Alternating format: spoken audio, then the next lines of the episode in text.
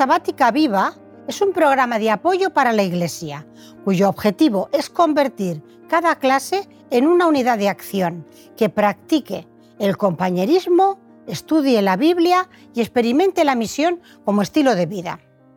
En la primera parte de compañerismo, dedica en tu clase 10 minutos a interesarte y conocer más a tus hermanos y hermanas, creando una red donde todos estéis cuidados y atendidos. Toma tiempo también para la oración, por vuestro reavivamiento espiritual, por nuestras familias e iglesia. Acompáñanos ahora en la segunda parte en el estudio de la Biblia y la lección de la escuela sabática.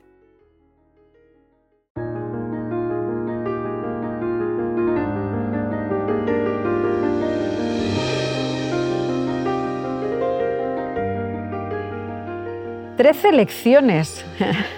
No sé lo que os han parecido estas semanas a vosotros, pero a mí se me ha pasado volando. Si, pienso, mm, yo creo que hemos estado juntos realmente un día y medio. Es que ha sido veloz, veloz, veloz, pero realmente estamos ya a finales de, septiembre. Próximamente ya empezará el otoño y, nos deja este final de, Escuela Sabática un tema precioso, que es una comunidad de siervos. Eh, os voy a invitar que busquemos un momentito en la Biblia eh, un texto, Mateo 20, 28. Bueno, bueno, lo busco yo, deja, Mari Carmen, no, te preocupes. Eh, Mateo 20, 28 dice, como el Hijo del Hombre no vino para ser servido, sino para servir. Yo creo que, con este texto ya tendríamos el título y el resumen de lo, que, de lo que vamos a hablar eh, en la escuela sabática de esta semana. Es decir, Jesús ya nos dejó claramente el ejemplo de que Él vino servir, no para ser servido. Hay varios temas, eh, se nota que, el autor ya está acabando y quiere destacar o poner de relieve en esta conclusión de, estas 13 semanas, así que vamos a pasar por algunos de ellos que creo que, compañeros, es fundamental que, no, dejemos, eh, que no dejemos olvidados. Así que, que os invito que hablemos de un tema eh, que a veces entre nosotros mismos nos ha generado nuestras discrepancias o nuestros debates internos, y es eh, esta dualidad que existe entre la evangelización y la acción social. Realmente son, lanza muchas preguntas y luego vamos concretando, ¿vale? ¿Existe esa dualidad o no existe esa dualidad? Igual la estamos creando nosotros, igual con los temas que hemos que hemos hablado estas semanas anteriores, creo que podría resolverse. Si existe esa dualidad, eh, ¿qué hacemos antes o qué, no, o qué hacemos después? Bueno, vamos a empezar a hablar de ello y a ver qué, qué ideas dejamos eh, sobre la acción social y el evangelismo, si la acción social es evangelismo, si el evangelismo eh, tiene que ser aparte de la acción social. ¿Qué os parece? que no es fácil para resolverlo. Tal como lo dices, eh, creo que es un debate que no se ha planteado en todo el análisis del texto bíblico. En ningún momento del análisis del texto bíblico se ha planteado esta situación.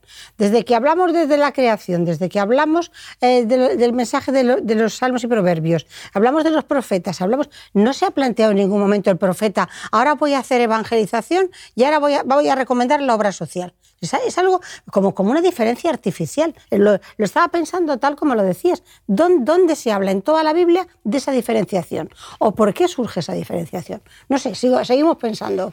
Yo estoy mirando el ejemplo de Jesús y veo que eh, Él se encarga de las dos cosas, pero de una manera tan natural que se confunden. Eh, es verdad que no puedes distinguir. Ahora Jesús eh, se, está encargando del alma de esta persona y de esta persona solo se ha encargado de su físico, ¿no? de curarle, por ejemplo, de una enfermedad. Pues siempre me resuenan en la mente las palabras vete, después de, de atenderle de una forma o de otra, vete y no cometas pecado. No cometas más pecados. Vete, no peques más. Él siempre lo, enlaza. Ahora, eh, sabéis muy bien el dicho que eh, suena eh, divide et impera. ¿no? Divide y vencerás.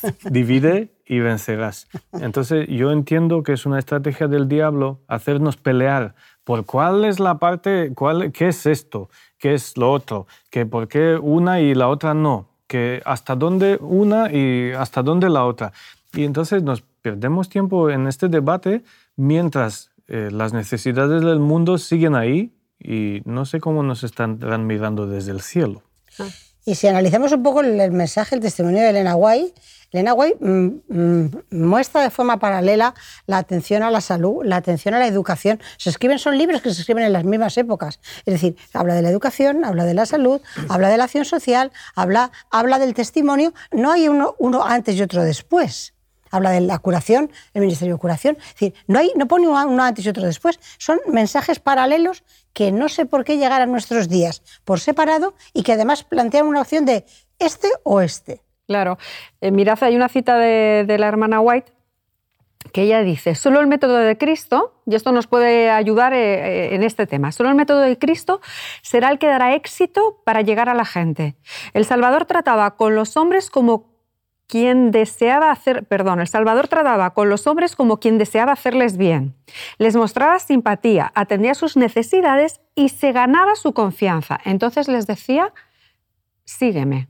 Pero fijaros que la hermana White habla del método de Cristo y que también en algún momento ella va a decir que lo que caracterizaba a Jesús es que se hacía amigo de las personas. Y bueno, y amigo me imagino que de un día para otro tú no te haces amigo de alguien, ¿no? Eso le llevaba un tiempo a Jesús, por lo tanto se relacionaba con ellos bastante. Eh, pero el método de Jesús, eso, era eso, acercaba a las personas, trataba a las personas, sanaba a las personas, alimentaba a las personas y luego, sin esperar nada a cambio, les decía sígueme, o en otras ocasiones del Evangelio no les dice absolutamente nada. Es decir, se que acaba se a su casa, que, no lo Vaya y no, peques más, o, el silencio, ¿no? Fijaos eh, cuán de hinchado a veces está este tema, porque llegamos a la conclusión de que si una acción eh, no concluye con un reparto de un folleto, no la hacemos. Sí, pero la cuestión es que no veamos la, la acción social como eh, el modelo o a Jesús en ella, ¿no? sino que veamos o tengamos otro propósito con ella. Entonces, cuando mm. esa acción social tiene otro propósito o otra razón, evidentemente nos lleva a la fatiga, a no cumplirla o ver que los resultados que queremos no los logramos, porque realmente no estamos queriendo ayudar, atender o no. Lo que estamos queriendo es otra cosa. Entonces, ahí sí que tenemos un riesgo a veces y esa realidad que conste que nos la encontramos, ¿no? que como no podemos... Eh, entendedme la palabra evangelizar, pues dejamos de hacer obras eh, o servicio o atención a, a los colectivos vulnerables. Dejamos de amar al prójimo. Sí, dejamos de amar al prójimo. Así de duro y de claro. Así de sencillo, es decir, si el prójimo em, no, no, no, acepta o tal, entonces ya, ya no es prójimo. Entonces, tendríamos que quizá volver a aquello de quién es mi prójimo. Estoy bromeando, evidentemente, pero realmente es que es una, es una, una dualidad que, no, que no, aparentemente no surge de, ningún, de ninguna cuestión, porque el amar al prójimo es amarle en su totalidad, y su totalidad significa ayudarle si lo necesita, orientarle, apoyarle, escucharle, hacerle de voz y también mostrarle a un Dios a un Dios amante, que Dios es su Padre. A veces mm, caemos, y me vais a perdonar, caemos mucho en el tema del papel. Yo, eh, hay mucha más fuerza en que yo le diga a una persona que, con la que estoy tratando, que no tiene que ser alguien a quien ayudo, que puede ser el taxista que me lleva o la persona de mi vecino que tiene un problema. Es decir, que Dios, Dios me ama, Dios, Dios se preocupa por ti y, está dispuesto a ayudarte, tiene más fuerza que dejar un papel que si bien tiene luego una vigencia, un folleto, luego tiene una vigencia que se queda ahí y que se puede encontrar posteriormente, el valor de la transmisión personal de, de lo que Dios ha hecho por nosotros tiene mucho más valor que cualquier otro documento. Bueno, vamos a seguir porque la Escuela Sabática de esta semana tiene mensajes finales interesantes como comunidad de siervos que estamos para, servir y nos lanza algunas preguntas eh, sobre qué fortalezas. Vamos a hablar de las fortalezas, ¿eh? no de las debilidades. ¿Qué fortalezas como iglesia tenemos en el ministerio de servicio a los demás? ¿Qué destacaríamos nosotros eh, como iglesia? ¿Qué podemos aportar a la sociedad actual? ¿Qué fortalezas? A ver. Y me, mira a mí. Bueno, he mirado también a vos. Mírame a mí, que te voy a decir. Por ejemplo, eh, la esperanza es una cosa que, eh, mm, teniendo claro lo que Dios ha dicho que va a pasar en un eh, futuro no tan lejano, pues nos podemos mentalizar que esto va a ocurrir y es la esperanza que nosotros podemos ofrecer al mundo que no puede nutrirse de ella de otras fuentes. Entonces tendríamos ahí la esperanza, que lo hemos comentado también en alguna otra semana. Otra. Otra puede ser que la Iglesia tiene mucha revelación, tiene mucho conocimiento en cuanto a forma de vida, en cuanto a educación. Pionera, tanto, eh, hemos dicho antes lo pionera que fue la, señora Guay hablando de la obra social en 1900. Pero es que en educación, los que hemos sido maestros, también sabemos que fue pionera en muchos, en muchos conceptos y en muchos planteamientos. En temas de salud podemos aportar conocimiento, no solamente el conocimiento del plan de salvación, sino también conocimiento para vivir mejor en el mundo en que estamos. el estilo de vida, sí. Estilo de vida. Que además ahora, imaginaros que, qué de actualidad está. ¿eh? Es decir, la gente empieza a tener eh, mucho interés por conocer formas distintas de, alimentarse. Estamos muy... El deporte, el ejercicio, el tabaco, es decir, ahí hay una serie de, temas de estilo de vida que, creo que, que podemos compartir. Y alguna cosita más, porque a mí se me viene así a la cabeza algún que otro detalle por ejemplo, una forma de trabajar organizada. Sí, eso estaba pensando yo. Y esto porque, por la simple razón, que no es simple razón, de que Dios es un Dios del orden. Entonces, nosotros, pues, seguimos, siguiendo sus principios y vemos tantos y tantos eh, sitios en la, eh, sitios, momentos en la historia cuando Dios se pone y organiza al pueblo, se pone y organiza a los apóstoles, Jesús. Eh, nuestra iglesia tiene un montón de consejos sobre la organización del trabajo. Una forma de trabajar organizada es un buen testimonio sobre Dios al final. Claro que sí. Y una forma de gestionar los fondos, que a veces entidades que no tienen una, una, rigurosidad en el seguimiento, entonces tenemos estrategias para, para asegurar que los fondos que, que, que recibimos están bien gestionados y controlados. Muy bien, entonces hemos comentado aquí eh, organización, revelación, estilo de vida, es decir, como iglesia somos conscientes y, todos tenemos claro que podemos aportar mucho en el ministerio y en el servicio a los demás. Otra más, y la, y la organización local y mundial. Estamos organizados en pequeños grupos en cuanto a iglesias y luego tenemos una presencia que, que, podemos tener, es decir, cuando a mí me gusta cuando a veces busco en Google Adra Japón o Adra China o la iglesia está presente en todas las partes del mundo. Digo estas porque son lejanas, no voy a decir Francia o Alemania. Es decir, esa presencia mundial de la iglesia es un valor a nivel organizativo que nos permite hacer una serie de cosas. Estoy de acuerdo que es una gran fortaleza que tenemos. Y ya como estamos en el tema de la comunidad de siervos ¿eh? y estamos para servir, eh, no, sé, no sé qué proyectos que veis eh, ahora mismo o qué iniciativas como iglesia destacaríamos en esta última lección que, que estamos llevando a cabo eh, o estamos desarrollando o realizando, o podemos, que igual no estamos ahora, pero que en un tiempo próximo no, nos planteamos. Eh, ¿Creéis que, hay algunas así que merecerían que ahora atendiésemos o nos parásemos en ellas a comentar? Pues eh, yo, antes de nombrarla, que la tengo ya en la mente, eh, quiero resaltar que deberíamos estar bien anclados en la realidad, en el presente, y, porque si no, eh, no seríamos eh, útiles ¿no? para la sociedad donde nos desarrollamos. Entonces, mirando temas actuales, el tema de la inmigración, por ejemplo, es un fenómeno e incluso nuestra iglesia eh, se beneficia de este eh, fenómeno. ¿no? Aquí tenemos un montón de miembros que provienen de otros lugares del mundo, de Europa o del mundo. Entonces, este tema eh, sí que requiere atención, creo yo, y organización hablando ya de organización. Sí, la verdad es que es un tema de muchísima actualidad y ya por una parte está el tema de la inmigración y del refugio, que está muy enlazada, ¿no? Y bueno, en los últimos tiempos estamos viendo, pues en el caso concreto de España, cuántas personas están, están desplazándose o huyendo. En semanas anteriores hemos dado incluso alguna cifra de, los desplazamientos, ¿no? Entonces es una realidad con la que yo creo que además eh, cada vez vamos a tener que trabajar más, pero has comentado algo, Budán y es que en nuestras propias comunidades vemos esa, nueva realidad. Y, eso nos lleva a que internamente también nos hagamos reflexiones y planteamientos de cómo trabajar esa diversidad que tenemos dentro. Porque a veces igual dedicamos más trabajo a, a ver o comentar o reflexionar sobre esos procesos que se están dando externos a nosotros, pero también deberíamos, eh, como proyecto, como iniciativa, como trabajo, como iglesia, plantearnos esa diversidad cómo la estamos gestionando, lo estamos haciendo bien, qué tenemos que mejorar, porque evidentemente con la ayuda de Dios las cosas se pueden llevar adelante, pero todo lleva un proceso. En ese proceso surgen a veces diferencias, discrepancias, eh, tenemos que aprender todos a convivir y lógicamente eso es un, proceso complejo. Entonces, creo que internamente de nuestras iglesias tenemos que trabajar el tema de la diversidad, más allá de que también lo tenemos externamente y hay que, y hay que, que atenderlo, ¿no?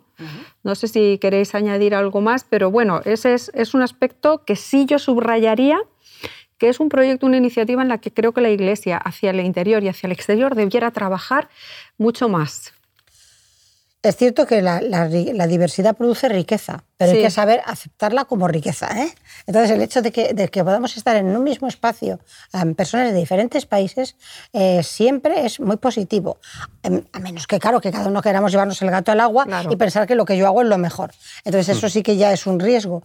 Pero, sin embargo, la, pluralidad siempre es un aprendizaje y un, un valor. Y además, la pluralidad es cómo vamos a vivir en el cielo. O sea, mejor nos acostumbramos a vivir aquí en pluralidad porque luego cuando lleguemos al cielo vamos a estar todos mezclados. Así que vamos acostumbrándonos. Sí, es, una oportunidad en la que tenemos, a ver si, la vemos como tal. ¿Y algún otro proyecto o iniciativa que, creáis que, o que veamos o que queramos destacar que, que la Iglesia está trabajando eh, en el último tiempo? A mí... El tema de los derechos de la mujer, el tema de, y dentro de los derechos de la mujer, el tema de la violencia de género, que lamentablemente no tendría por qué estar asociada, pero está asociada. Sí, ese es un tema interesante porque además me, consta que desde, desde, la Iglesia Mundial pues está habiendo un trabajo, una sensibilización, incluso ha habido alguna campaña en DINNAO precisamente para, para e, erradicar o sobre, sobre temas de, violencia de género. Socialmente tenemos esas problemáticas, no podemos negarlo y realmente creo que como Iglesia también tenemos que, que trabajar en este sentido y en estas, en estas iniciativas. Son delicadas porque son, son temas delicados, pero además hoy en día que hay una gran sensibilidad, creo que también tenemos un trabajo que hacer y, podemos aportar también. ¿eh? No nos olvidemos que estamos dentro del contexto de servir sí. a estos colectivos, si los queremos llamar así, eh, a estos colectivos que eh, desde sus ciertos criterios son vulnerables.